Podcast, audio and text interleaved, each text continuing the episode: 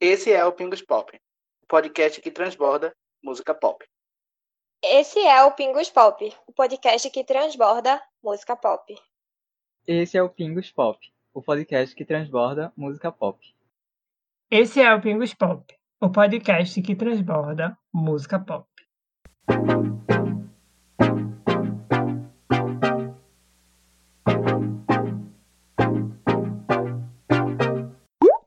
Oi, gente, meu nome é Eduardo Rodrigues e esse é meu espaço para falar sobre música pop.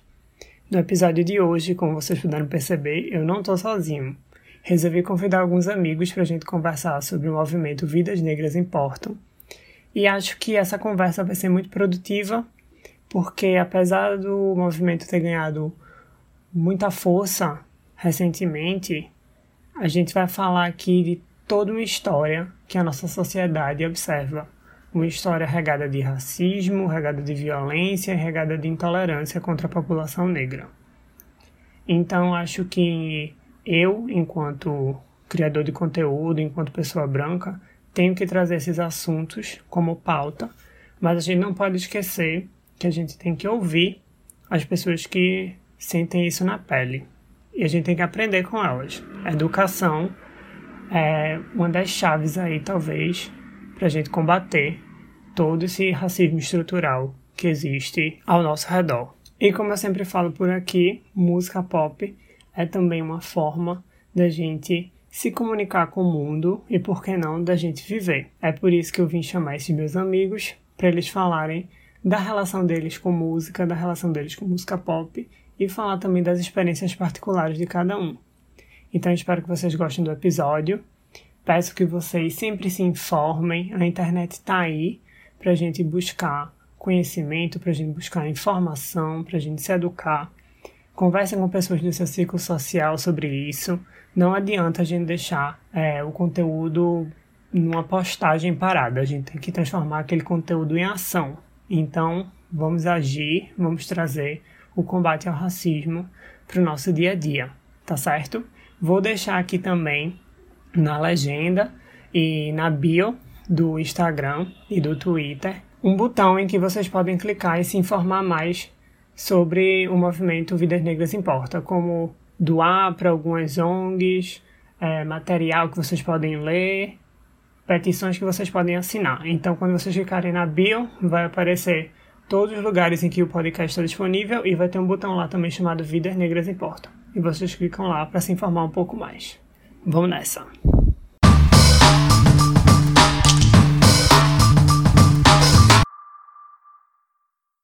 Então, gente, hoje eu chamei alguns amigos meus para a gente conversar sobre música, sobre vivências, porque, como eu já falei aqui em episódios anteriores, música também é um estilo de vida, né? A gente usa música para se expressar, música para se identificar. Então, acho que é interessante a gente dar vozes a outras pessoas. Então, eu me senti meio que na obrigação de falar com eles, perguntar se eles topavam, perguntar se esse formato era válido. E a gente vai basicamente conversar aqui sobre músicas e experiências pessoais.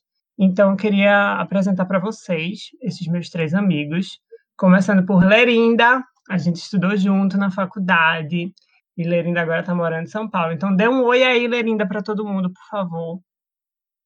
Oi, a gente estudou junto não em uma, como duas faculdades, então estávamos predestinados a seguirmos isso, juntos. Isso, foi o destino, foi o destino. É isso. Meu nome é Lerinda, eu tenho 25 anos, sou amiga do Dudu há uns bons tempos.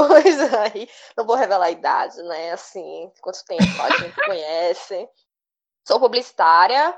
Uh, atualmente moro em São Paulo, já tem uns dois anos que eu moro por aqui uh, trabalho em agência como mídia. É isso. É isso, gente. Essa foi a Lerinda, como ela falou aí, quase revelando a minha idade, mas eu tenho 15 anos, tá? Vamos relevar esse fato.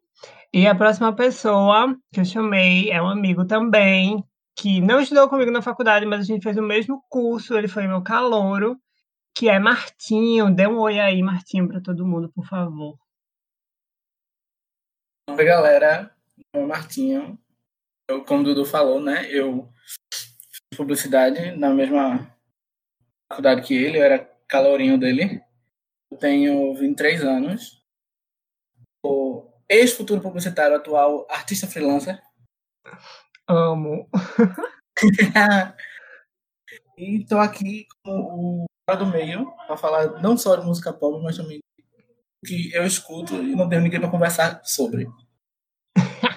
Bem-vindo, amigo. A conversa vai ser tudo. E por último, mas não menos importante, meu outro amigo também, que foi meu calouro, que eu chamo de Binho, apesar do nome dele ser Lucas, e eu achar que o nome dele, na verdade, era Gabriel. Fica aí o enigma no ar. Binho, dê um oi para todo mundo. Oi, é... meu nome é Gabriel, sim, certo? É... Eu tenho 26 anos, também me formei na, na UFPE junto com os meninos em publicidade.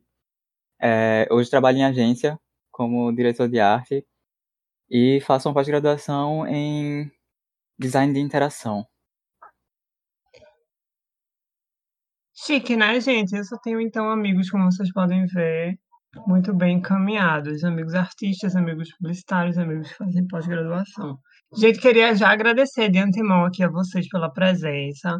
Acho que a conversa vai ser bem produtiva. E estou bem ansioso para o que a gente vai conversar aqui. Então, já, acho que a gente já pode começar com uma pergunta, que a gente pode seguir nessa mesma ordem, de repente. Lerinda, Martinho e Binho. Que a primeira pergunta que eu queria fazer é quais as primeiras memórias que vocês têm de música pop? Pode ser uma memória da infância, pode ser algo que vocês lembram que foi muito inicial, ali, de repente, da adolescência. Mas alguma coisa que vocês olharam e disseram, nossa, o que danado é isso aqui? E aí, Lerinda, de repente pode começar. Então, é, eu não agradeci antes, mas muito obrigada pelo convite. é, é, super válido esse tipo de conversa. E parando assim para pensar na minha vida, a música sempre teve um papel muito importante. Me ajudou a conseguir focar nos estudos. Então, tipo, para mim, ter música é super importante. Eu venho de uma cidade do uhum. interior de Pernambuco, então o acesso à música era um pouco mais complicado. Mas eu sempre tive um pezinho ali na música pop, em diva, porque eu gostava de toda a performance, sabe? Me chamava a atenção. Então, por exemplo, eu amava Sim. Xuxa, porque Xuxa tinha performance. Eu amava, eu amava Ruge, tipo assim, eu amo Ruge até hoje. Tanto quando, quando elas amiga. voltaram, quando elas voltaram, eu fui para vários shows. E eu acho que é isso. Uh, desde, desde, desde que eu me conheço por gente, eu sempre gostei muito de dança. Então, artista que dançava sempre chamava minha atenção. Às vezes eu nem sabia o que as pessoas estavam dizendo, mas as pessoas estavam dançando e eu estava ali assistindo. Acho que é muito do que eu lembro quando eu era criança era de dança, sabe?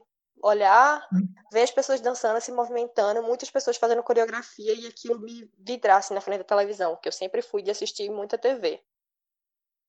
Ah, eu também. Eu super me identifico com essa parte de coreografia, de, de show mesmo, sabe? Era algo que me enchia, assim, os olhos. Eu meio que não entendia por quê, e não entendia porque muita gente também recriminava esse estilo de música por causa disso. Porque, ah, total. Às vezes eu tinha vergonha até de dizer, sabe? Que eu gostava de música pop Não. por causa disso. Eu, eu gosto muito de música, eu gosto muito de dançar, né? Eu lembro que quando eu era menor, assim, acho, sei lá, uns 10 anos atrás, eu ficava muito com meu afilhado. E eu ficava dançando, e consequentemente a criança também ficava comigo dançando. E ele sabia fazer todas as, as coreografias. E a família dele ficava meio tipo, gente, por que esse menino tá dançando? E eu achando incrível que ele tava dançando. É, pois é, música pop é isso. Você abraça o lado positivo, mas também tem toda essa carga negativa, né, entre aspas, que é a música desinteressante, a música que liga pra dança. Também legal, eu tive uma identificação bem parecida contigo também. E agora puxando para Martinho. E aí, Martinho, quais suas primeiras lembranças de música pop? É algo que te marcou, assim? Eu tenho que confessar uma coisa aqui. Eu descobri música pop em 2008. Ai, meu Deus! Na casa de uma amiga. Juro, na casa de uma amiga minha. Eu tava vendo televisão e passou uma propaganda da Katy Perry de I Kiss a Girl. Eu fiquei, nossa, o que é isso? Como é que é propaganda? Explica melhor, amigo. Não, passou só na televisão, assim, é, pedaços de clipe de música e passou o dela. E a gente ficou, nossa, que música boa, não sei o quê. Antes disso, assim, porque na minha casa todo mundo sempre escutou muito a MPB. É, pelo menos a, a, a minha família em si não tem muito tem muito costume de escutar música internacional e tal. Então, tipo, eu era pequeno, as coisas que eu escutava no dia a dia assim eram tipo os CDs da minha mãe, que era Vanessa da Mata, Caetano Veloso, essas coisas. E quando eu descobri a música pop, foi um negócio muito doido, porque finalmente eu achei uma música que, tipo, a minha era uma música meio que eu tinha herdado de ninguém, ou que eu escutava porque outras pessoas escutavam. Era algo que, tipo, eu escolhi escutar e eu comecei a gostar. Aí foi, foi a mesma coisa que Leila falou, que, tipo, eu me, eu me apaixonei muito pela performance. Que, tipo, até hoje eu sou muito fã de Lady Gaga, justamente por isso, porque tudo dela era uma grande performance, tipo, ela levava tudo ao, ao extremo, ao teatral. Também foi muito o que acabou me puxando para gostar também muito de musical e futuro também de K-pop. Ah, é legal. Eu também tenho uma, essa, esse sentimento de que é um estilo de música que é meu, sabe? Eu tenho um pouco disso, apesar de ter herdado um pouco dos meus pais também, principalmente do meu pai, porque meu pai escutava muito música internacional aqui em casa, então acho que, por exemplo, Madonna eu descobri através dele. Mas é interessante você pegar realmente aquele estilo musical e trazer para você, sabe? Como parte de você, como identificação. É. Eu acho isso bem, bem legal mesmo, bem expressivo. E muito curioso, né? Que tu vem do MPB com a tua família e tem uma quebra muito grande pra, pra música pop. Descobriu em 2008. Foi, foi tarde. Hum, e a puberdade musical foi um pouco atrasada. Mas 2008 é um ano muito também, assim, latente, Foi um sabe? ano muito bom É. eu ter descoberto. Massa. E agora jogando a peteca pra minha amiga Binho.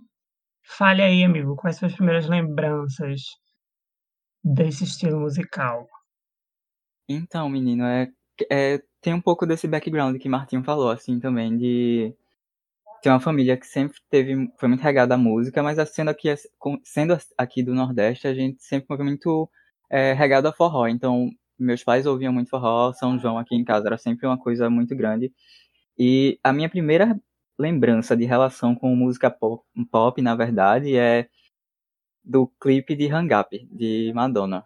É, Não. eu lembro perfeitamente de estar no quarto de manhã, assim, e tá passando o clipe de Hang Up, e, toda aquela estética ela já me pegou de, de, de cara, assim, mas a cena que me marcou, assim, ficou emblemático pra mim e foi. é, se tornou um, um grande momento de, de curiosidade, de me deixar intrigado, foi Madonna sarrando no rádio, no, no clipe de Hang Up. E eu fiquei, tipo, assim, chocado. E, e minha mãe tava junto e eu fiquei um pouco envergonhado, mas intrigado e não conseguia mudar e, e, e deixar de ver aquilo.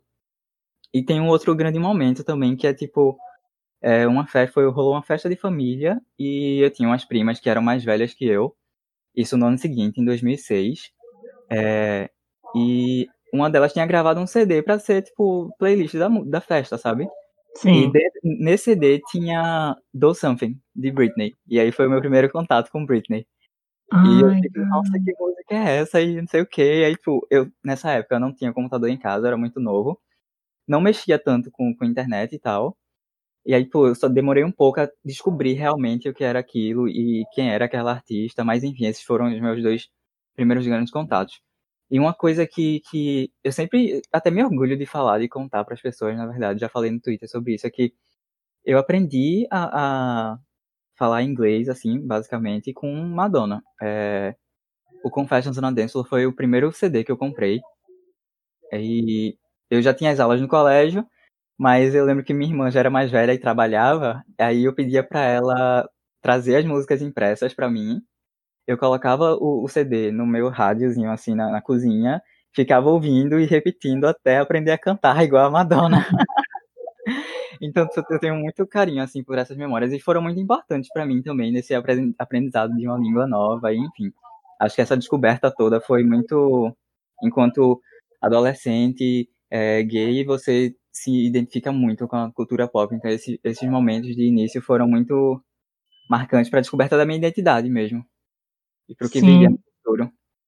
Total, nossa, é, eu amo ver como músicas têm impactos bem diferentes aí na vida de todo mundo. E pelos três exemplos que vocês deram, a gente já vê música entrando na seara ali da sexualidade, entrando na seara do letramento mediático, você aprender uma língua nova, você descobrir uma paixão por coreografia.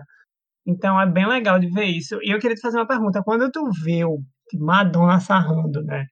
No, aparelho de som lá, no, em Hangato, Tu lembra do, do teu sentimento, se foi uma coisa meio facinho, se foi uma coisa meio. Tu falou um pouco que ficou envergonhado, mas o sentimento assim que aflorou, tu foi meio facinho, foi vergonha, ou foi uma confusão, uma mistura, tipo, tu eu, achei, eu achei completamente incrível. Eu acho que desde o momento que ela tá lá no, no estúdio com o maior rosa dançando, eu. É, é incrível. Foi. Acho que é uma demonstração, assim, de confiança, de poder, de imagem que eu, enquanto criança de, sei lá, 12 anos, não, 11, não, não tinha tido, sabe? Até aquele momento. Sim, e é, é, muito como o que Mar Martinho falou também, de tipo, você ouve esses sons que estão sempre ao redor, mas naquele momento você tá descobrindo uma coisa que é sua, sabe? Então é muito massa isso também. Então eu acho que foi, foi de fascínio, assim, de completa curiosidade e de achar massa e de achar incrível mesmo. É, as coisas vão ganhando sentido, né? Vão ficando, de fato, é, legíveis, né? A gente vai podendo começar a criar esse momento de atribuir sentido às coisas. É bem interessante ver como isso acontece de forma bem particular com, com cada um. E aí eu acho que a gente já pode emendar na segunda pergunta, que é ainda muito parecida com a primeira, mas é se vocês se viram agora resgatando, né, toda essa memória, agora que a gente já tem uma maturidade melhor, porque quando a gente era mais novo, o, o, a carga que a gente botava nessas coisas era diferente. Mas agora, vocês revisitando essas memórias, vocês se viam representados por esses primeiros impactos? Lerinda aí com Rouge, Xuxa, por exemplo, Martinho com ali Katy Perry, Lady Gaga, e Binho aí com Britney Madonna. Vocês se viam representados de alguma forma com esses exemplos, aí puxando agora para a Lerinda, na nossa ordem de perguntas. Ah, eu estava refletindo sobre isso, acho que ontem, que eu meio que sempre que tinha que me acostumar a ser uma pessoa que eu não era. Você, quando você é criança, você brinca de falar, ah, eu sou a fulana, eu sou a ciclana, e eu nunca achava muito bem quem eu era, né? Uhum. Porque uh, os personagens, tipo, os artistas que eu via, eles eram muito diferentes de quem eu era. Então, apesar de tipo, eu admirar e gostar muito, eu não me sentia de fato representada. Eu acho que a, a, eu comecei a sentir um pouco disso em Rouge, né? Porque eu tinha, eu tinha uh, uma das meninas que eram negras, mas assim, que eu me via falava assim, ah, eu posso ser ela, sabe? Falando de tipo, quem você seria do Rouge. mas, mas eu ainda não sentia tipo, um protagonismo tão forte quanto eu queria. Eu acho que eu fui encontrar isso quando eu conheci, quando eu vi a, a, a eu acho que é que assim, eu tinha uma. Deixa eu tentar explicar. Não, sem problema. Lá, lá em Vicência, a gente tinha uma cultura de. Porque acesso à internet era bem difícil. Então, tinha uma cultura uhum. de, tipo, alguém fazer um DVD com, sei lá, os 100 melhores clipes de tal coisa e soltar. Então, eu comprava toda semana o DVD para ver quais eram os lançamentos. E aí, eu fui vendo muito RB, sabe? Aí eu fui vendo a Beyoncé, aí eu fui vendo uh, o Neil e toda aquela leva das antigas, assim, sabe? Sim, uh, sim. Que, não, que não é tão das antigas, que é tipo anos 2000. Acho que foi bem representativo. E aquilo ali, eu via e eu ficava tipo, putz, isso é legal. Aí eu comecei a, sei lá, a tentar me vestir igual. Comecei a tentar dançar igual. E aí eu encontrei, tipo, a pessoa que eu mais amo que foi a Rihanna. Eu vi o o clipe dela, eu lembro como se fosse ontem, assim. Eu vi o clipe dela de SOS e eu falei, tipo, meu Deus do céu, que mulher incrível. E o clipe, assim, não tem nada demais. É um clipe bem, bem normal, se você parar pra pensar assim, né? É só a presença dela, né? Só por ela estar tá ali. A presença dela, o que... e depois, assim, durante a carreira dela, tudo que ela veio representando. Então, tipo, ela é muito importante para mim, porque ela me mostrou que eu poderia ser eu, sabe? Sim. E aí vem muitas questões, envolve, sei lá, eu não sei nem se tá fazendo sentido o que eu tô falando. Não, tá é sim, amiga. Mas é mais no sentido de que, tipo, não era tão fácil, ainda não é tão fácil, porque é, o espaço que, uh, que eu conseguia ver não era tão fácil, sabe? É muito Entendi. mais fácil eu ter acesso a outras pessoas, outras personalidades, outros artistas, do que artistas que de fato me, de fato me representem. Ah, isso vem evoluindo, mas é, ainda assim é difícil. Eu fico pensando que, sei lá, uma Lerinda hoje, vivendo onde ela viveu, ainda teria muita dificuldade para ter acesso a esses personagens, sabe? Sim. que mudaram e mostraram, tipo, como eu poderia ser e não aquilo que, tipo, esperavam de mim. Acho que é isso. É, eu consigo muito, assim, só imaginar, obviamente, eu nunca vou saber como é que é esse sentimento, mas eu consigo imaginar tu vindo ali do interior, tendo acesso a esse tipo de música, da forma local como era feito, né, como esses DVDs que eram gravados. É muito sobre isso, eu acho que a, acontece esse momento de identificação quando você vê a presença.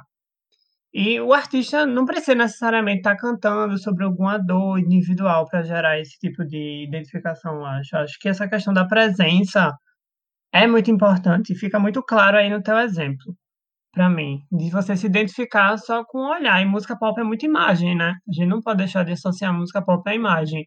Imagem não diz muita coisa. Rihanna ali cantando SOS é, representa uma mulher, representa uma mulher negra no pop, então a gente consegue gerar muitas imagens só da, daquela identificação. Imagino como para tu deve ter sido bem gratificante mesmo. E agora vamos para Martinho, a mesma pergunta.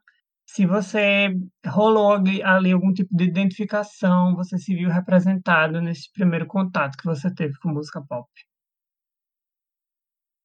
Eu acho que são, que são diferentes tipos de se sentir representado. Por exemplo, a primeira vez que eu vi a Lady Gaga, me senti representada porque eu era doido. Eu vi uma doida fazendo sucesso. Mas em questão, tipo, a mim, como negro e gordo e tal, foi bem mais complicado, principalmente porque a parte do me reconhecer como uma pessoa negra ainda demorou muito. Então, tipo, uhum. na minha vida foi um pouco atrasado. Mas assim, foi bem. Eu acho que eu lembro de um momento muito importante para mim, que é relativamente cedo, assim, cedo não, mas tipo, recente ainda para muita gente, mas quando o Beyoncé lançou o Lemonade, lembro que muita gente caiu em cima dela por entre aspas, né, dizendo que tipo ela finalmente percebeu que era negra e tal. Acho que eu, eu me senti muito representado naquele momento, justamente por isso que é tipo, todo mundo nasce com essa consciência. Eu não tô dizendo que, tipo, ela não.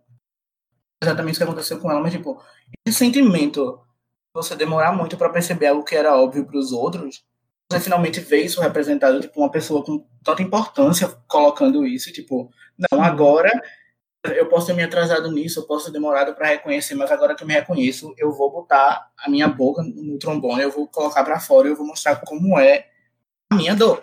E aí foi, tipo, que foi um, um um momento muito importante para mim e eu tenho um carinho muito grande por esse álbum, justamente por isso.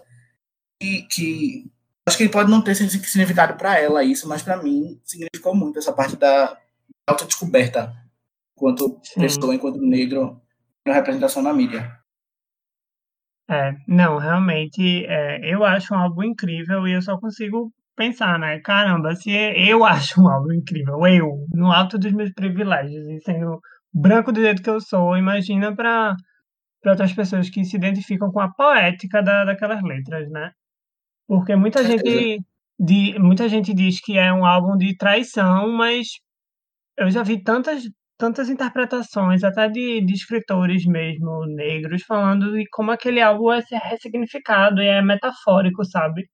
Que a traição é só um caminho para você enxergar ali uma vivência de uma pessoa negra, de uma mulher negra. Então é, é, é bem legal mesmo ver essa questão da poética aí aflorando. Acho que muito também, pelo menos comigo, falou agora no com que a Liso teve no, no mainstream e tal, que é já numa outra vertente, que é não só negra, como também gorda, e tipo, a aceitação do próprio corpo e, e não se não se deixar levar pelos padrões estéticos da sociedade Sim. e tal. Durante um certo momento eu até tinha, tinha visto isso com, com a Adele também, mas eu acho que com a Adele surgiu também num momento muito que eu estava começando a me descobrir como negro uhum. e tal. Acho que meio que uma distância que eu não sinto isso com a Lizzo. São muitas caixinhas que vão sendo abertas ao longo do tempo, né? Tem a primeira caixinha daquele fascínio inicial da infância, aí tem a caixinha que, por exemplo, é, a Lady Gaga pode ter aberto a tua cabeça, depois tem a Beyoncé, agora tem a Liz. Então, acho que é sempre um processo de construção, né, de transformação. O tempo inteiro a gente vai se redescobrindo, porque a gente não é a mesma coisa ao longo da vida, da nossa vida, a gente nunca é a mesma coisa, a gente sempre vai mudando. Então, acho que é muito mesmo esse processo de de etapas, etapas que a gente vai percebendo uma coisinha, olha, tem isso aqui meu, mas mais para frente também teve isso aqui. Acho que isso é massa. E agora, indo para Binho, a mesma pergunta, que eu esqueci qual é a pergunta. se você se viu representado de alguma forma nesses primeiros contatos assim mais emblemáticos com música pop. É, então, sobre essa pergunta, eu queria falar duas coisas, na verdade. Que a primeira é que é muito sobre o que Martinho falou, de a gente nascer numa sociedade que é racista já e que repara que a gente é negro antes mesmo da gente se descobrir como pessoa preta. É, então, isso é um, é um processo que eu acho que depende de, de várias, várias situações, assim, cada pessoa passa por ele, acho que de forma diferente. É, eu vim de, um, de, uma família majoritariamente branca, é, e esse processo de me, me ver como negro, como pessoa preta, demorou até basicamente eu entrar na faculdade, assim. Uhum. É, muito pelo que a gente deixa de ver, por, exemplo, a gente está falando de representatividade, representatividade, então acho que crescendo, né? Acho que hoje em dia a gente tem mais disso na, na TV, mas crescendo a gente não tinha tanto isso, eu não tinha tanto isso. É, e fora que a, a, sociedade pinta tudo que é, que é da cultura preta é, e que vem dos negros como algo que é ruim. O, o, cabelo é ruim, ou a forma de se vestir é ruim. Então, por mais que você às vezes tenha essa noção de, ah, não, eu sou negro e diferente, principalmente naquela época, enquanto é, eu estava me, me, descobrindo, né? É, a gente tem, tende muito a rejeitar isso. É, então, eu acho que esse processo ele, ele demora um pouco. E aí, pô, eu, é o que eu venho dizer de, da, da pergunta em si, né, sobre se eu me via representado.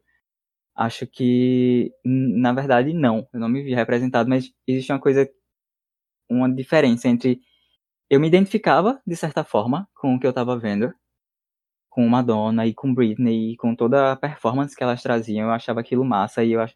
tinha aquilo para mim. Mas, ao mesmo tempo, depois que eu descobri o que é representatividade, eu percebo que eu não me via representado ali, sabe?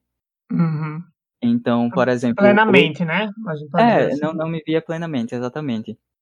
É, hoje, por exemplo, como eu, quando eu vejo outros artistas como Beyoncé e como Janelle Monet, eu vejo que eu perdi uma, um aspecto muito importante, assim, de própria construção da minha confiança ou é, da forma como eu me importava, da forma da minha própria identidade mesmo, sabe?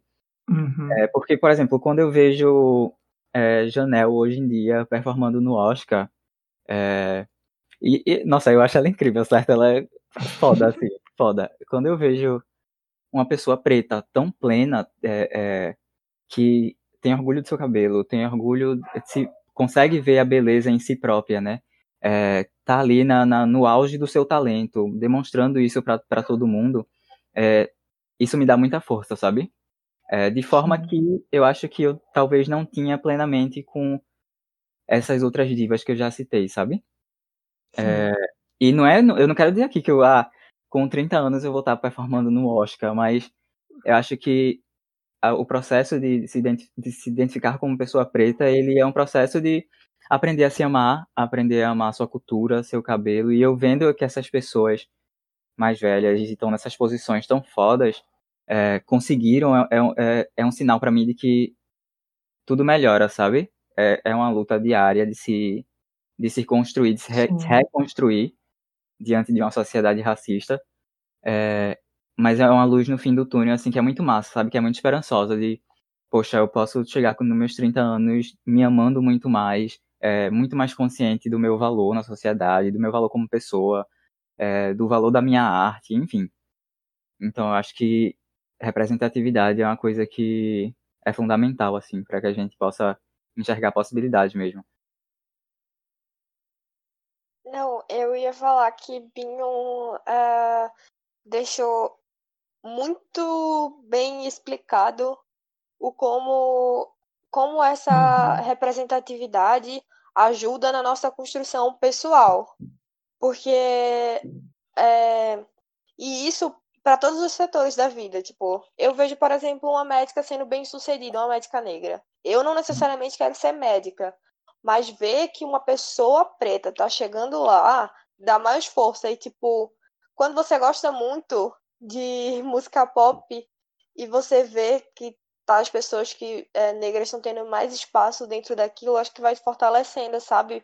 Você vê, tipo, ó, oh, tá tendo uma mudança aqui, ou as pessoas estão conseguindo viver bem, isso vai te dando força, porque todo dia você tem alguma coisa que vai te derrubando um pouco. E essa pequena coisa vai, uhum. tipo. Porque parece meio pequeno para as pessoas, né? Tem gente que acha que é só música. E você para para pensar e ver quanto isso é, impacta na sua vida. Isso vai te dando força para o seu dia a dia, mostrando como pode construir você é muito importante. Eu acho que essa fala de Binho ela é sensacional e extremamente válida, porque dá força para você ser quem você é, sabe? É isso. Acho que uma outra coisa é que a gente não sabe o quanto a representatividade é importante até você se ver representado, sabe? É, eu cresci num mundo onde eu não era representado de, de certa forma. É, eu não tinha ainda plena consciência, eu não tinha me assumido, digamos, para mim mesmo, enquanto pessoa negra. É, e aí, a partir do momento que você, uhum. Esse, você vira essa chave e você começa a buscar, você começa a ver é que você entende o quanto era importante você ter visto isso mais cedo, sabe? O quanto você teria tido mais força, o quanto você teria tido. O quanto você teria se construído de uma forma diferente. Eu podia ser hoje uma pessoa muito mais forte, sabe? se eu tivesse, por exemplo, começado esse processo mais cedo. Entende? De rever minha autoconfiança, rever o meu valor, enfim. É, acho que você só, só realmente é, sente falta quando você descobre aquilo, quando você vê, eita, quanto tempo eu perdi, sabe? É, eu acho que isso que vocês falaram é muito poderoso, porque mostra, é, é, como vocês bem disseram aí, não é que você vai querer performar no Oscar, que você vai querer ser uma médica, mas são pessoas negras fazendo coisas grandiosas, né? E é uma coisa que, por exemplo, eu nunca coloquei em xeque na minha vida a minha raça. É um, vamos dizer assim, um problema, entre aspas, que eu nunca tive que me preocupar. Eu tive que me preocupar com outras situações da minha vida. E, querendo ou não, raça é uma coisa que é, é a forma como as pessoas lhe veem, né? Então, acho que é muito poderoso mesmo esse discurso de no sentido de grandiosidade, ver pessoas fazendo coisas grandiosas realmente é aquela luz no fim do túnel. Eu imagino, fiquei um pouco arrepiado, inclusive, aqui com, com, com o que vocês falaram, mas acho que é, é muito isso. É nesse caminho aí. Muito obrigado por deixar mais claro, inclusive, essas questões. E aí temos uma terceira pergunta, depois a gente pode abrir para comentários em geral, se vocês quiserem continuar a conversa mas que vocês já meio que falaram aqui também, que eu queria perguntar se hoje em dia vocês já têm afiliações com novos artistas, vocês já soltaram alguns nomes aqui, né? Liso, Janelle Monet, Rihanna. Mas se vocês têm filiações com outros artistas, não precisa ser de pop especificamente, vocês podem abrir para outros estilos musicais. Mas se hoje em dia você já consegue se identificar com algum artista, olha assim para algum artista e diz: pronto, aqui, agora eu sei que com esse artista aqui me sinto mais representado. É uma pergunta mais voltada assim à atualidade. Se tem alguns artistas atuais que vocês conseguem se afiliar hoje em dia. Abrindo a pergunta aí com Lerinda. Ah, então, ah, para além do pop, eu sempre tive muita afinidade com o rap, rap, hip hop. Então, eu acho que são basicamente os dois estilos que eu tô sempre escutando. Então, eu tenho sempre ouvido a Rihanna porque, sério, acho que para mim ela teve comigo em vários momentos, sabe? Quando eu era um adolescente, quando uhum. eu fui ficando jovem e agora que eu sou adulta, né? Ela teve comigo sempre, deu uma abandonada agora, não produz mais, né, música. Mas a gente escuta as antigas e finge que ela tá com a gente ainda. Isso. Mas é, é isso, cara. É tipo, eu sempre ouço ela. E aí. Acho que quem foi muito importante para minha construção, para entender, para eu entender o meu papel na sociedade, é, para você ter uma ideia, tipo, Racionais. Racionais é um grupo de rap que é, contava histórias de periferia de São Paulo e você para para pensar assim de cara que não é muito, né? Não parece muito com as histórias que você viveu ou conhece. E era basicamente tudo que eu vivi e conhecia quando quando eu era mais jovem, porque vocês estão acostumados, né, com o tanto de violência que acontecia na cidade onde eu, onde eu morava, então era uma realidade muito, muito, muito, muito próxima. Ah, e eles me ajudaram de fato a entender, tipo, como a gente sofria, o que a gente sofria, e aí eu comecei a entender, por exemplo, que eu ser seguida em loja não era normal, que não acontecia Sim. com todo mundo. Eu aprendi isso com música, tipo, ninguém me contou. Tipo, eu vi Racionais contando e eu falei, putz, é verdade. E aí tem Emicida, que também me acompanha há, há uhum. bons anos e sempre veio contando. E ele veio passando por um amadurecimento que parece muito com o meu, sabe? Que ele se descobre ali e ele vai com muita fúria e muita raiva e ele vai contando tudo aquilo e depois ele vai achando formas mais eficazes de, de contar aquilo e faz com que mais gente ouça. Então, ele tira um pouco daquela agressividade inicial, consegue dialogar com mais gente e faz com que o que ele fala tenha mais força. Então, isso para mim foi um aprendizado assim gigantesco. Porque a gente, a gente é muito vista né, dessa forma, tipo, ai, agressivo. E eu acho sim que alguns momentos exigem, exigem essa postura. Mas isso que você vai vendo com o Emicida, ah, eu levo pra minha vida. Porque eu faço com que mais pessoas me ouçam. E assim eu consigo ter um avanço real nas coisas que eu tô buscando, nas coisas que eu quero. Ele é um artista que para mim é sensacional, assim. E aí você vê uma questão, né? São homens ainda tem uma dificuldade uhum. de, no cenário nacional, ter uma representatividade maior de mulheres. Eu vou chegar lá. Tem o Jonga. Tô falando bastante, calma, gente. Depois você corta. Pode falar, aqui é para vocês terem voz. Aí tem o Jonga, que ele é um rapper mais atual, assim, e que ele é brilhante, brilhante em tudo que ele fala. E, tipo, a postura dele fora dos palcos também é algo que me inspira muito. Ele é um cara super do bem e super engajado com as lutas que eu acredito, então ele é muito importante. E aí tem, por exemplo, a Isa, que ela é recente né, nesse cenário, se você for parar para pensar em divas brasileiras pop, assim, a gente não tinha uma Isa, e ela é super válida, importante, a, a presença dela no palco, tipo, já é sensacional, cara. Ela dançando com aquela menininha que, era, que se achava uma mini Isa foi, tipo, lindo. Foi no chorei. Rock in Rio, né? Aham, uhum, eu quase chorei, porque. Sério. Imaginei se Sim. eu fosse criança e na minha época tivesse uma Isa. Muito provavelmente eu não teria achado que o meu cabelo era feio e teria alisado meu cabelo, né? Uhum. teria achado que o meu cabelo era bonito e teria continuado com ele. Não teria ter passado por tanta coisa até ter o meu cabelo, que é meu cabelo de volta, sabe? Ela é muito Sim. válida. E eu acho que, assim, teriam infinitos artistas aqui para ficar falando, mas eu acho que eu vou citar esses três porque são de épocas diferentes e, causa, e causam um impacto diferente para mim. O Martinho falou de Lemonade, foi um álbum foda pra minha vida, assim. Eu já tinha consciência, eu já conhecia, mas depois que você ouve aquilo, você fica ainda mais incomodado, inconformado, você fica mexido, sabe? Porque é... eu não sei, nem sempre você tá aberto e atento ouvindo as coisas que estão te falando. Mas quando você tá ouvindo música, você tá aberto e atento, prestando atenção no, no que é que a música tá falando com você. Então você consegue ouvir de uma forma diferente, sabe? Toca ali no fundo do seu coração e você fica, putz.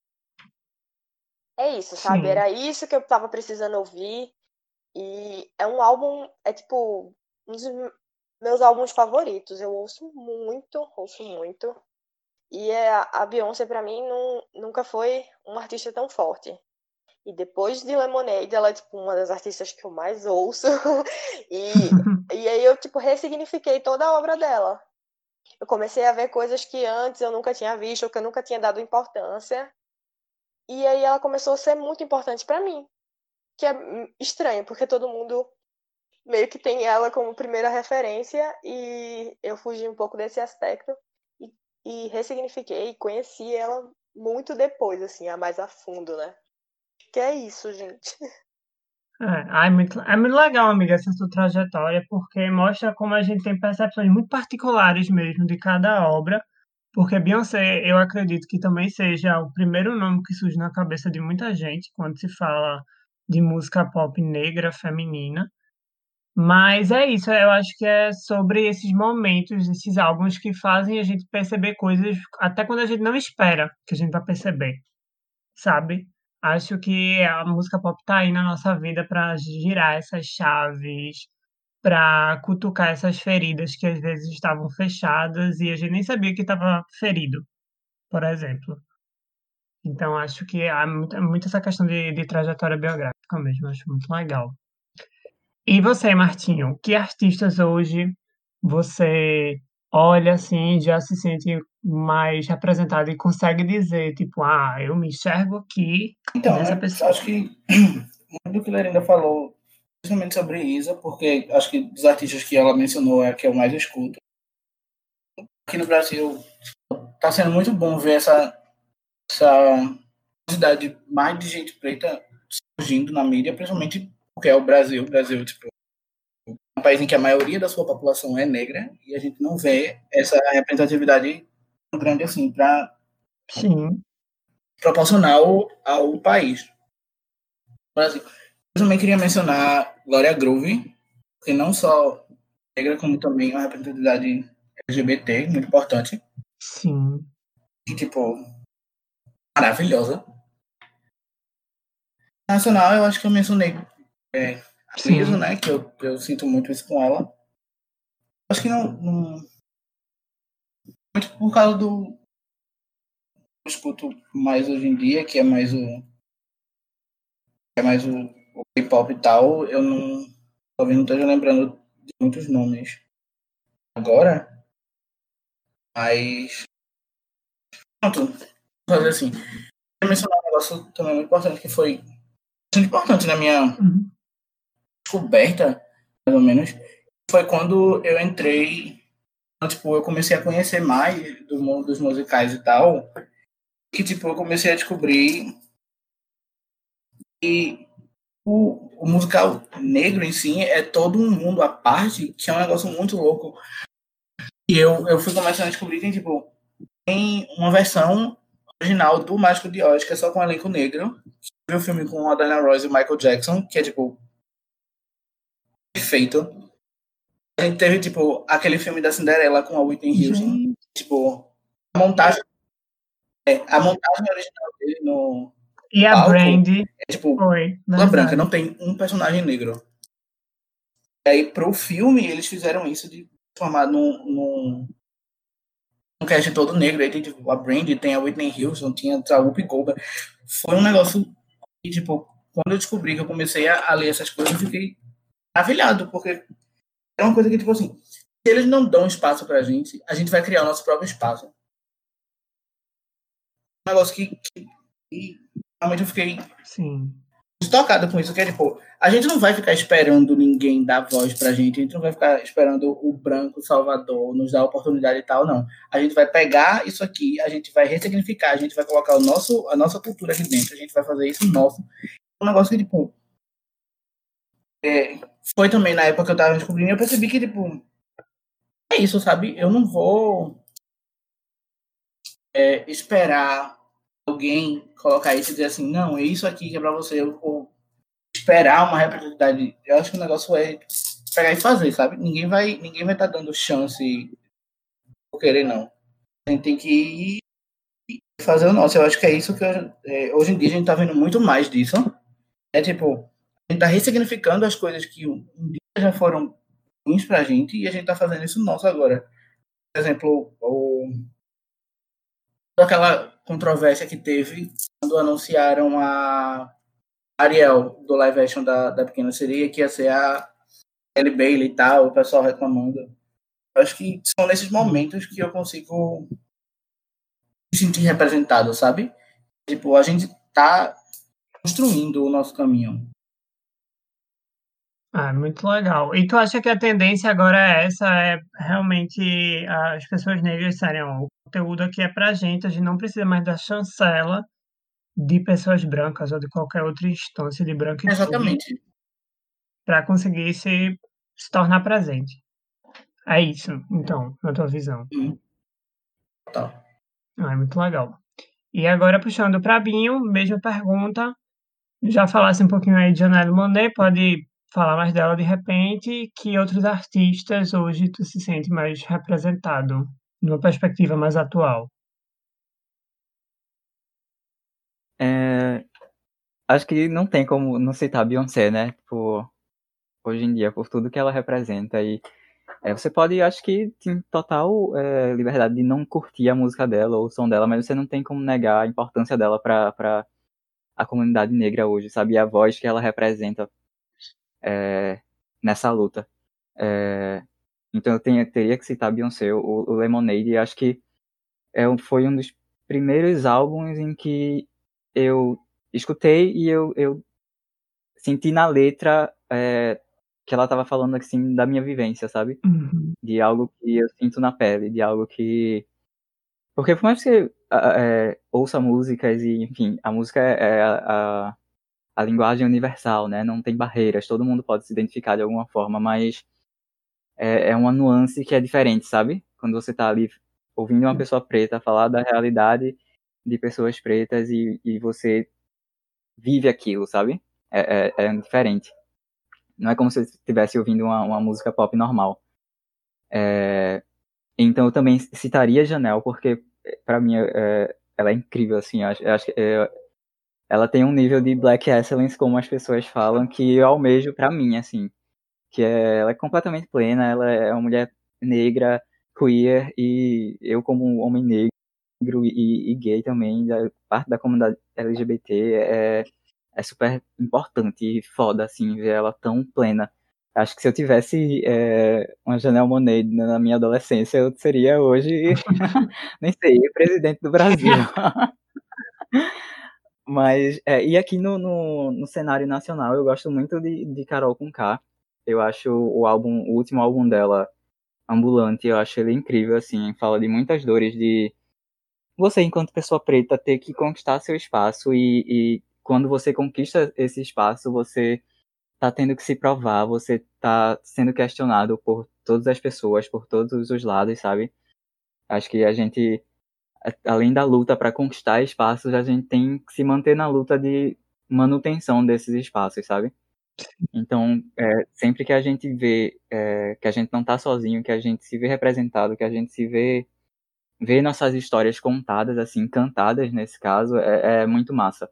É realmente para aquele dia que você tá pô, ferrado, assim, tá, o dia tá uma bosta, você tá com autoestima no, no, no zero e você coloca e fez, não, sabe? Vamos lá, vamos ter força para isso. A gente, é, é, a realidade a gente tem que dar de cara. É como o Martinho falou também, a gente não. não acho que com é, é, o, o, fortalecer da, da luta negra, a gente tem cada vez mais tido essa consciência de que ah, só isso aqui não basta, não. A gente não, não, não dá para se contentar com o espaço que o branco abre, sabe? Com o espaço que é dado pra gente. A gente tem que, que meter a cara mesmo e, e conquistar e abrir espaço e fazer as, as, nossas próprias narrativas, as nossas próprias histórias, enfim, contar as nossas histórias, né? Para os, as, os nossos. Sim. E acho que é a partir disso que. Acho que você cria um ciclo, né?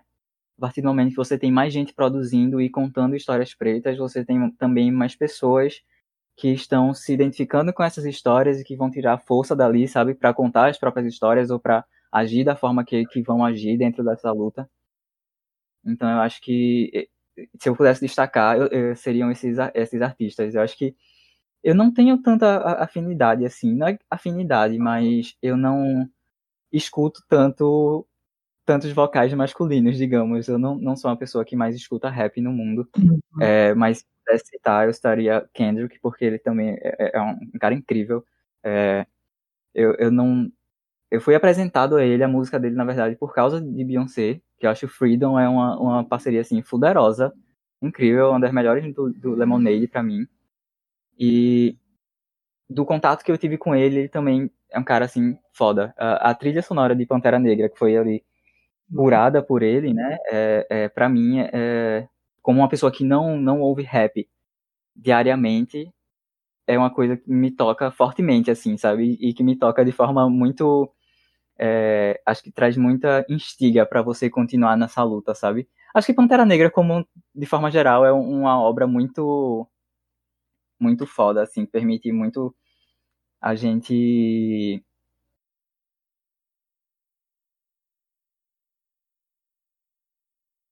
e tanto roubo, tanta violência não onde essa esse, nessa né, sociedade não existiu assim, essa esse roubo do, do, do, branco não existiu, essa violência do branco não existiu. Uhum. É, então é, você se vê ali representado como rei, como uma um, rainhas, né, numa sociedade completamente futurista e, e tecnológica, que não é a representatividade que a gente está acostumado a receber, é uma coisa muito foda também. E a música, ela, ela completamente faz parte dessa da, da criação desse universo pra gente, né? Então, é...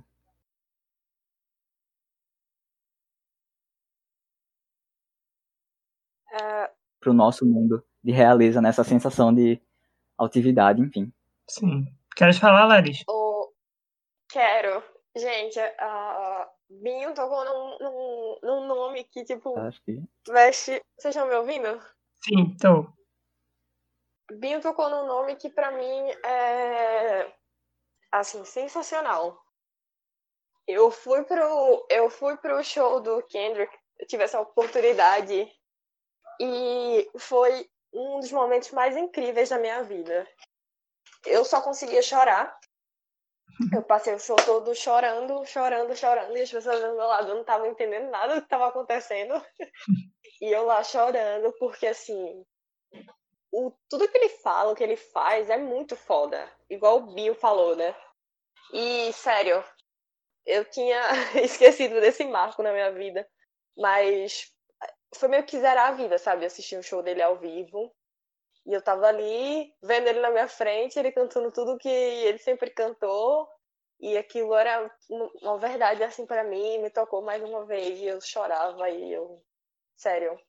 Acho que todos esses shows que eu vou, de alguma maneira, que eu gosto muito de ir em show, né? Uhum. Então, eu vou no show, sei lá, da Carol com K e aí eu fico chorando. E as pessoas não conseguem entender o porquê do choro. E é isso. A que Binho falou, tipo, música toca em você de um jeito diferente, de Sim. um jeito mais profundo, assim. E você para e pensa, é isso. Desculpa o palavrão. Não, pode falar que É. pode. é exatamente isso. Alguém me entende, alguém tá falando o que eu penso, alguém conseguiu dar voz ao que eu sinto. Porque às vezes você tá inerte, assim, você não consegue colocar pra fora o que você tá sentindo. E aí vem alguém e coloca pra fora exatamente o que você tá sentindo e você fica. É isso. É, é, é meio desesperador quando acontece, porque você fica em choque, assim, e você fica muito assustado com aquele turbilhão de coisas acontecendo, mas depois que você para, assim, as coisas assentam no lugar, você consegue entender e isso ser, ser tipo uma força motriz, assim, pra sua vida, né? algo que consegue te ajudar no, na sua vida. É sensacional. Binho, obrigada por lembrar desses, desses dois artistas que são, é sério, ele, a Carol Conká e o, e o Kendrick são perfeitos, velho. Ai, só Jesus. Acho que outra coisa importante, assim, de citar isso, é, Larry gente tá falando da, da música como essa força motriz mesmo, é, é, acho que dependendo do contexto, vo- você pessoa preta, dependendo do contexto em que você se insere, eu acho que a música, ela ainda pode ter uma força muito maior, assim, sabe? Por exemplo, falar da minha experiência de ocupar espaço, espaços onde a maioria das pessoas são brancas. É, Sim. e dependendo da sua vivência, não é todo. É como eu falei no começo, tipo, todo mundo tem uma construção enquanto pessoa preta de, forma muito diferente. Então, é, eu hoje em dia, por exemplo, quando eu entro numa agência para trabalhar, o normal, entre aspas, é que eu seja a única pessoa negra trabalhando lá, sabe? É, numa agência inteira. Então, acho que quando você ocupa esses espaços, é, onde a maioria das pessoas é branca, você tende a, a se sentir sozinho. Ai, Meu Deus, passou os carros, três carros aqui agora. Mas é, se sentir muito sozinho, se sentir ainda mais perdido, ou ainda mais como se você não pertencesse a esse lugar. Então acho que é nessa hora que a música entra em ação de uma forma muito mais latente ainda, sabe? De te levantar realmente e dar força pra seguir todo dia, ouvindo, enfim. E música tem esse Essa- poder, porque é imaginário, né? A, a realidade tá aí na nossa cara, mas música é aquela, aquele momento que a gente fecha o olho e é terra de ninguém. Você imagina o que você quiser, você interpreta conforme as suas dores. Então, Exatamente. acho que é por isso que aflora, como você bem disse. Tem uma frase que é do meu orientador de pesquisa, um beijo, Tiago Soares, que eu acho que é muito, assim, grande na minha vida, que ele fala que o, o pop, de alguma forma, nos habita. Ele só fala isso, num, determinado texto. O pop nos habita. E é isso, sabe? Música pop é, é aquela canção que a gente nega, às vezes, intelectualmente, mas é a canção que a gente canta junto. E não tem nada mais forte que emoção, pô. Música pop é a música que todo mundo sabe, que todo mundo já escutou algum dia. Então, escutar esses relatos aí de vocês é bem importante. Espero que todo mundo esteja ouvindo e prestando muita atenção no que vocês têm a dizer, porque é sobre isso. Eu, eh, inclusive, queria comentar que o próprio o Kendrick Lamar foi muito perspicaz quando fez esse, esse álbum do Pantera Negra, porque o próprio conceito né, de, de rei, de rainha, esse negócio de anarquia, de realeza, é muito branco, né? Não sei se vocês percebem isso também. É, é- é mais uma coisa que nos é roubada, assim, né, de certa forma, porque a gente tá no- na, na escola e na formação que a gente tem é, é educacional e a gente aprende. é, o, que, a gente aprende sobre os negros é que a, gente foi escravizado. É isso que a gente aprende, sabe? A gente não, não aprende sobre culturas de, de raiz africana. é, a gente não aprende sobre religiões africanas. A gente não aprende nada disso. A gente, tudo que a gente aprende sobre a monarquia, a Idade Média, todos esses períodos, eles são voltados para a Europa e para a branquitude, né? Uhum. É, eu acho que é muito partindo aí Muito- desse. Dessa... Oi, diz. Pinhão falou sobre, tipo, a história do negro, ela só vale a pena ser contada depois que o branco entra em contato. É, tipo, quando, quando a gente estuda sobre escravidão e tal, muita gente fala, não, porque os escravos que vinham pra cá eram, tipo, reis e rainhas na África. E por que não contar a história deles também? A gente só sabe que, tipo, ah, um dia eles foram isso e agora eles não são nada. Muito isso de a gente só ter a nossa história contada a partir do momento que o branco acha válida. através do olhar branco, né? É uma história de. O que a gente aprende é uma história de muita subordinação, né? De muito. é, Enfim, Sim. é, a gente. É através desse olhar dominante mesmo, que é macabro e. Enfim. Até a própria cultura, É que às vezes é negra e tal, por exemplo, a gente vai estudar Egito Antigo. O Egito é na África, o Egito é um país na África, era uma nação africana, as pessoas lá eram pretas, mas o que a gente aprende é, tipo, o Egito, a visão de Hollywood, o Egito de Elizabeth Taylor como Cleópatra, que tipo, não, não representa a gente, não representa nem a, a história verdadeira, mas é o que fica mais bonito para eles, então é isso que vai virar mais comum. Sim. Ah, esse, esse apagamento é, é, é muito difícil de contornar, porque você tenta voltar atrás, e não, tô falando de voltar atrás muito tempo, tô tentando você falar de voltar atrás com bisavô, tataravô, para tentar entender. Você não consegue. É muito difícil. Você não consegue ter igual branco, ai, saber que meu avô veio da Itália, ou meu avô veio de tal lugar, você mal consegue saber de qual lugar da, da África os seus parentes vieram. Você não consegue traçar uma árvore genealógica, tipo, falando da sua família e descobrir isso perfeitamente, sabe? É muito sim. difícil, é muito trabalhoso, é muito custoso, tipo, retiraram toda e qualquer possibilidade nossa de conhecer quem nós éramos e só contaram o que eles acharam que era válido. E aí a gente tem que fazer todo um trabalho de tentar achar quem consiga contar a história do jeito como ela foi e não como eles acham que ela aconteceu, sabe? É muito complexo esse trabalho de tentar reconstruir. Porque E é muito. o apagamento é muito forte. Queria dizer falar. que é muito cruel também, né? Que você, com certeza, com um povo sem sua história é um povo mais fraco, sabe? Se você não, não entende sua própria história, isso é muito duro. Como é que você se constrói a partir a partir de quê, sabe?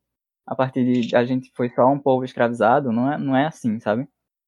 Então acho que existe também esse esse roubo que é da, da- das nossas próprias histórias mesmo, da nossa própria ancestralidade, de você, né, como Lerinda disse, não saber de onde.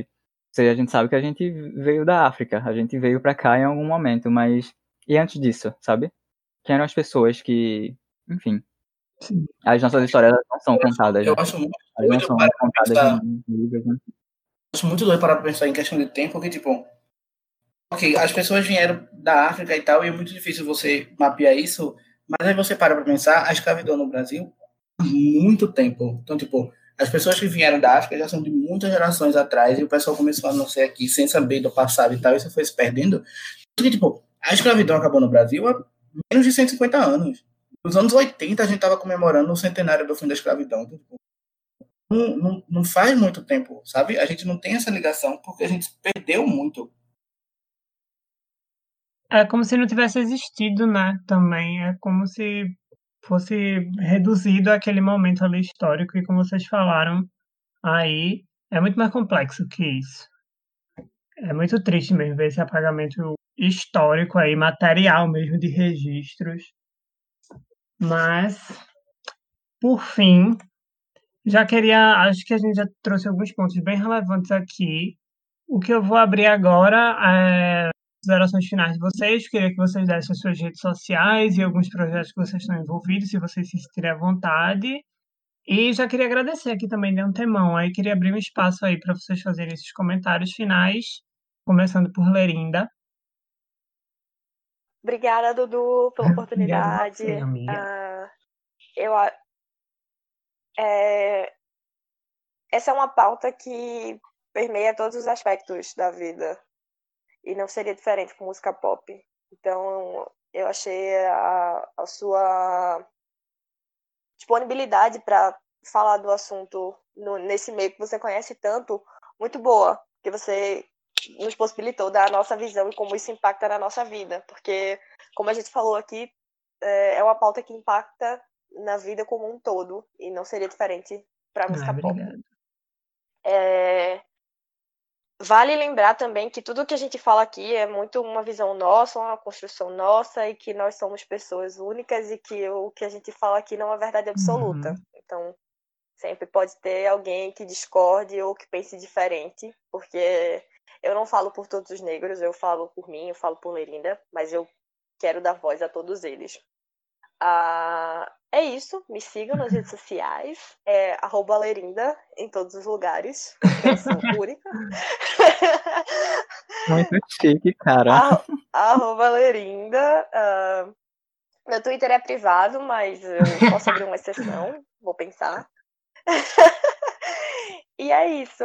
Uh, eu sou voluntária do Teto, que começou recentemente as atividades aí em Pernambuco. Então, se você quiser saber mais sobre a ONG, sobre como funciona, como ajudar, me procura também para a gente bater um papo.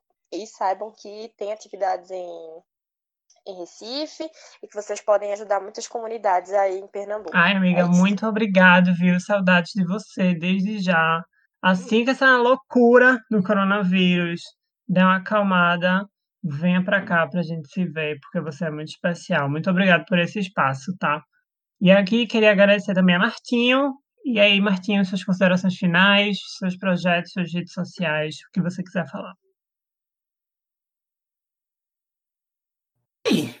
Então, eu queria completar isso que a ainda falou, que eu acho que também foi muito importante, para agradecer ao espaço e tal. Realmente, assunto não podemos deixar de falar sobre ele e tal, e principalmente não só em momentos como esse que a gente está vivendo no momento agora, mas que tipo, se torne uma coisa comum de ser discutida, porque não é o que vai passar. Sim. Mas, então, tipo, é sempre muito importante, eu acho que a, a iniciativa foi maravilhosa e que eu posso inspirar muita gente também a, a fazer o mesmo. Sobre mim, tudo bom? Redes sociais todas são diferentes, então eu vou deixar só o meu Instagram de fofoca aqui, é arroba Rainha Marte, não é brincadeira. Vou deixar o meu Instagram de ilustração, é arroba arte de Marte, pode seguir no Instagram. O, no Twitter é Camargo Leão, é difícil, Dudu vai deixar escrito na descrição, bota aqui tudo. embaixo. Pode deixar lá, eu falo muita bobagem. É isso. Obrigado, amigo, de verdade, por vir aqui. Não esqueça de conferir também as ilustrações de Martinho, tá, gente? Porque tem artistas que são amigos, sim. Mas é isso, amigo. Muito obrigado por reservar uma parte do seu dia para vir aqui e fazer a sua voz ser escutada. Agora eu quero passar a bola para. Oi? Do local. Acho que não. Acho que foi um retorno que eu ouvi. Então, Binho, agora a sua vez, diga aí suas considerações Oi. finais, seus projetos e redes sociais, por favor. Amigo, foi ótimo, de verdade, assim. É, agradeço muito é, a você abrir esse espaço, assim, pra gente falar e trazer essas vivências, e trazer essas experiências. É, acho que eu concordo muito com o que. Tanto com o que Martinho falou, tanto com o que Lerinda falou, que, assim, é, cada um tem experiências próprias enquanto pessoas pretas, então a gente não está aqui para falar em nome do, do movimento negro, sabe? A gente está aqui para trazer as nossas experiências individuais enquanto pessoas pretas. É, e também que é, é, tudo isso que está rolando agora é, é, de veras muito importante, assim, porque coisas que são da nossa vivência, é, isso é, o que está rolando agora inclui o podcast, certo? Tipo, coisas da nossa, da nossa uhum. vivência é, que são óbvias pra gente e que a gente convive com essas coisas todos os dias, não são óbvias para as pessoas. Então, acho que esse movimento do, de, de protestos do Black Lives Matter, de dar voz a, a pessoas negras, ele é muito importante para que haja esse acordar da sociedade, sabe? Para que as pessoas abram olho, os olhos para as nossas vivências, sabe? Para as nossas dores, enfim. É, mas que o que eu queria dizer também é que esse processo de, de se tornar antirracista, ele vai muito mais longe do que só um post no Instagram ou enfim. Eu acho que agora que as pessoas estão acordando para tanta crueldade e, e, anos e anos e anos de, de crueldade com as pessoas negras, é preciso que esse movimento antirracista que vai nascer, ele vá além, sabe? Porque ser antirracista não é só. Eh, vai ser um, um, uma atividade muito mais incômoda que vai te tirar muito mais da sua zona de conforto do que só fazer um post, sabe? Você vai ter que ler sim, que aprender sim, que rever seus, seus conceitos, que se assumir enquanto racista, porque a gente está dentro de uma sociedade racista que nos constrói enquanto racistas. É... Então eu acho que vai ser é, é um movimento de que exige força, sabe? Não é não, não pode ser só da rede social para fora ou da cara para fora. É algo que vai ter que realmente vai demandar um esforço das pessoas e eu espero que esse esforço aconteça, sabe?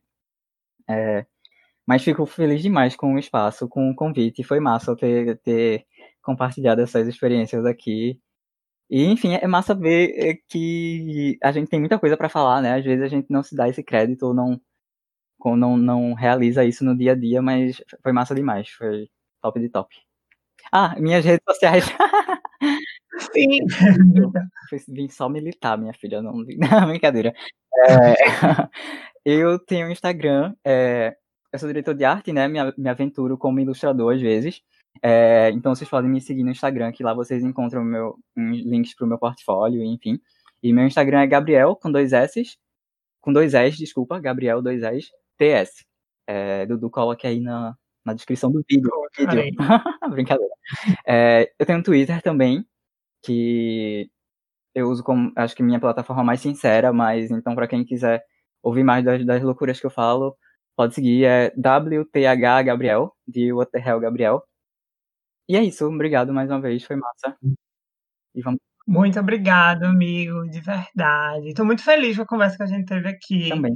Acho que é isso, gente. No final das contas, a gente está vivendo aí uma pandemia que a gente consegue se preservar dela, às vezes, usando uma máscara, usando álcool em gel, mas o racismo é um, um problema de muito tempo aí também na nossa sociedade. Então, escutem seus amigos, deem voz às pessoas negras, sigam criadores de conteúdos negros, Todas as redes sociais dos meus amigos vão estar aqui na descrição, tanto do post como do podcast, os trabalhos que estão envolvidos.